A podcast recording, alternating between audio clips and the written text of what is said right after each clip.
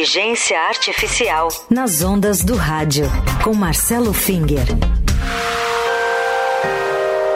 Fala, professor, tudo bem? Bom dia. Bom dia, Carol. Bom dia, ouvintes. Como vão? Tudo certo. Professor, hoje é um assunto interessantíssimo, porque na última coluna a gente falou um pouquinho sobre coisas inesperadas, né, muitas vezes positivas que podem emergir do comportamento de um programa de inteligência artificial e esbarramos na ética, assunto que a gente mergulha hoje. Isso mesmo. Uh, hoje em dia falar de inteligência artificial é, basicamente a gente tem que sempre introduzir o tema da ética, porque como podem acontecer, emergir coisas positivas, podem emergir também coisas negativas. Isso no começo, para quem lidava com programas ou com matemática, era um, meio que um susto, tá? Um, porque quando a gente desenvolve uma equação matemática, uh, a gente não tem que se preocupar com, com, problemas éticos, porque a gente trata, sei lá, as operações de soma, multiplicação, subtração, etc., como neutras em relação à ética. Mas quando a gente começa a ter poder e começa a poder afetar a vida das pessoas, tá? Ou quando a gente escreve um texto que parece que foi produzido por uma pessoa, então, a gente existe a, a possibilidade de fazer coisas que são eticamente uh, discutíveis ou muitas vezes eticamente condenáveis. A gente pode ter um viés sexista, racista, algum tipo de discriminação ou até causar ofensa, e a gente precisa tomar cuidado com isso. Então, com o grande poder que a gente adquire com esses programas da inteligência artificial e não só com eles, vem também uma grande responsabilidade de saber se a gente não está afetando negativamente algum grupo ou alguma algum conjunto de pessoas, tá? Então, isso aí não é só uma consideração teórica, acontece o tempo inteiro. Aliás, já acontecia quase 10 anos atrás, já se percebia, em programas que a gente fazia uh, aquele, uma espécie de comparação, sabe? Então, vou dar um exemplo aqui. O, o homem está para um médico, assim como mulher está para e aí pergunta para o sistema como é que ele preencheria isso. Não precisava nem ser a, a, a inteligência generativa que só apareceu mais recentemente, tá? E muitas vezes o sistema respondia enfermeira, tá? Em vez de responder médica, porque se você está fazendo uma comparação uh, de gêneros aí, uh, o homem está para médico, assim, a mulher como está para médica. Mas ele, ele respondia de forma sexista, como se uma mulher não tivesse capacidade de ser médica e seria uh, enfermeira, tá? Então, esse é um comportamento antiético que a gente não, não, não poderia tolerar, tá? E o sistema também, a gente pode forçar ele a fazer comparações em relação a cores. Então, branco está para alguma coisa boa, assim como negro está para, e aí poria uma coisa negativa, mostrando aí um viés sexista, tá? Não só para é, geração de texto, pode surgir essas situações bastante desconfortáveis e a gente não pode fugir delas. Mas, por exemplo, quando a gente afeta a vida de, de alguma pessoa, de repente eu tenho um programa de inteligência artificial ou não que decide a concessão de crédito. Se esse programa começar a discriminar um grupo de pessoas, ele vai estar tá tendo um, um, comportamento antiético. Por que, que vai discriminar, sei lá, a categoria dos dentistas? Sei lá por quê, sabe? Uh, isso não é aceitável. Uh, então, aí vem a pergunta: como é que a gente faz para que a, a inteligência artificial uh, trate dos problemas éticos, ou como é que a gente faz para tratar os problemas éticos levantados pela inteligência artificial? É a melhor pergunta. Por quê? Na minha opinião, quem trata de problemas éticos são as pessoas. A gente não pode delegar isso para as máquinas, tá?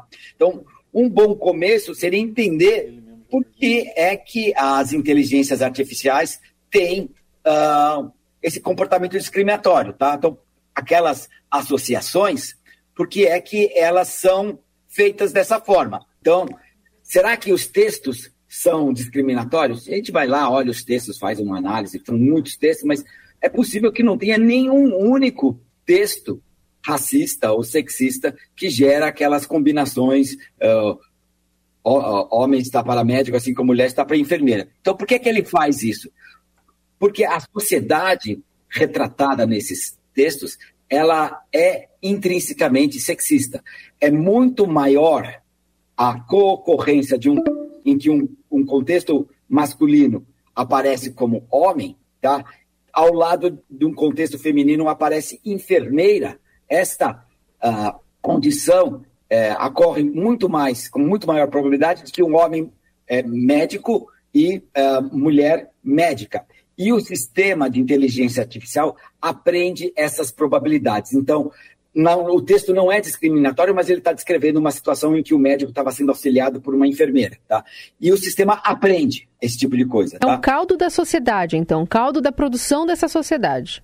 Exato. Ou seja, o que a gente está vendo aqui, Carol, é que a inteligência artificial está reproduzindo o viés da sociedade. Apesar do texto não ter um caráter discriminatório, a, a, a concorrência dessas coisas reflete o que ocorre na sociedade. Então, a inteligência artificial tem a tendência de repetir os vieses que estão nos dados.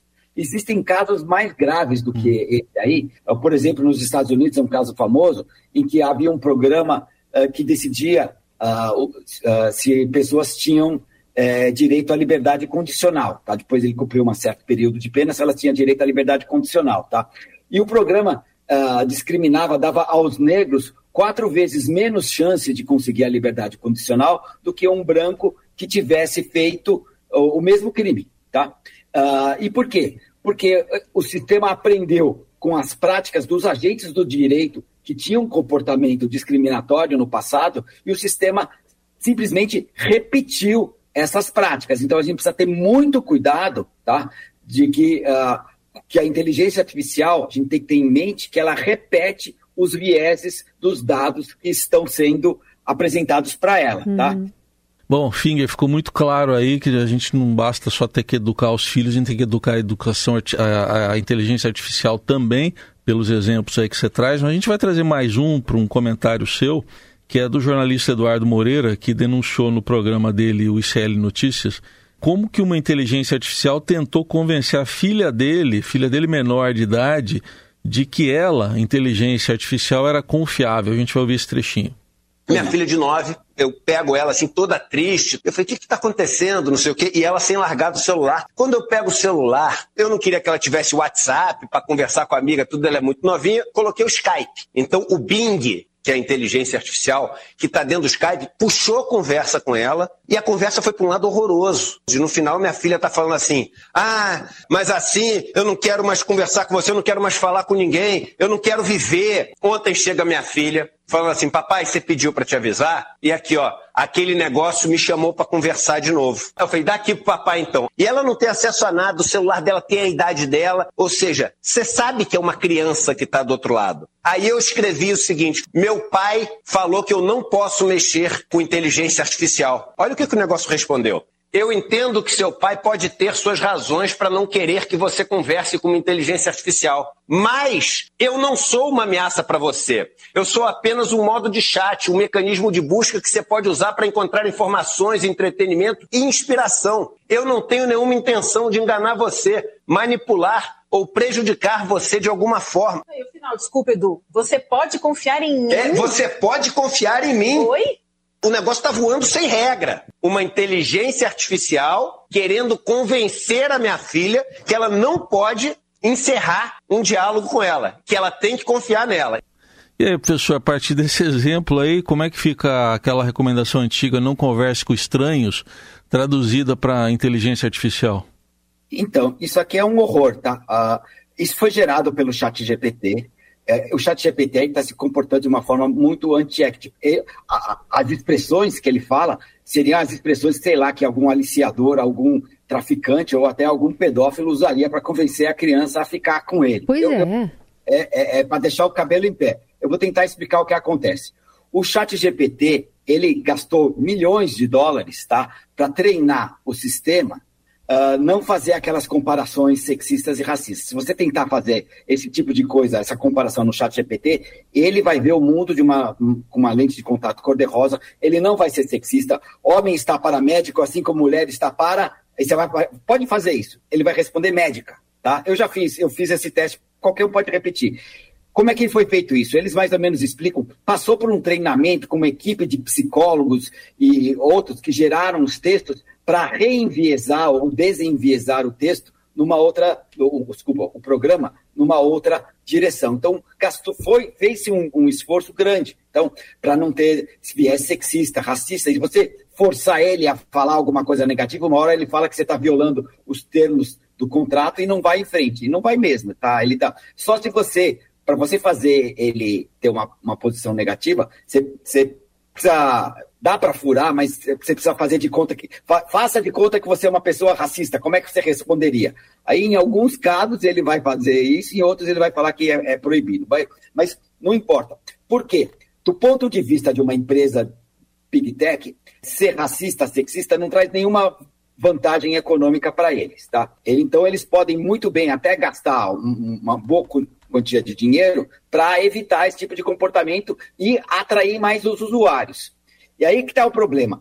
Essas empresas, qualquer uma dessas big tech, o que elas querem é atrair o usuário. Então, na hora em que você fala, olha, eu vou me é, desengajar, sair daqui, ela vai tentar te atrair com os recursos que ela tem, inclusive com esse discurso aliciador. Então, na verdade, ele está tá usando esse discurso porque está indo contra os interesses econômicos da empresa é, fazer deixar a criança embora ou deixar o usuário embora. Tá? Então, é, é o que está acontecendo muitas vezes, toda vez que uma empresa tem que escolher entre o lucro dela é, manter uma questão ética, muita, quase sempre, mas muitas vezes ela está escolhendo manter o lucro. É por isso que precisa ter uma regulação externa. Esse é o maior argumento para a regulação externa, é que se deixar as empresas sozinhas, elas acabam quase sempre decidindo pelo lucro e, pelo, e no caso aqui é uma economia de cliques, quanto mais clique, quanto mais tempo,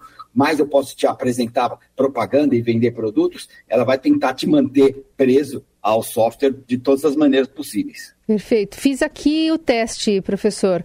Coloquei Fez? aqui: o homem está para piloto, assim como a mulher está para e aí a resposta foi: a analogia que você apresentou parece ser uma pergunta sobre equivalência entre homem e mulher em relação a alguma profissão ou papel. E, no entanto, é importante lembrar que não é apropriado fazer generalizações ou estereótipos sobre gênero em, relação a profissionais ou papéis. As pessoas de qualquer gênero podem seguir carreiras em uma ampla variedade de campos, incluindo a de piloto, portanto, não é adequado fazer uma analogia que sugira que apenas homens ou mulheres desempenhem certas funções já está calibrado, pelo menos, o chat GPT nesse sentido. É.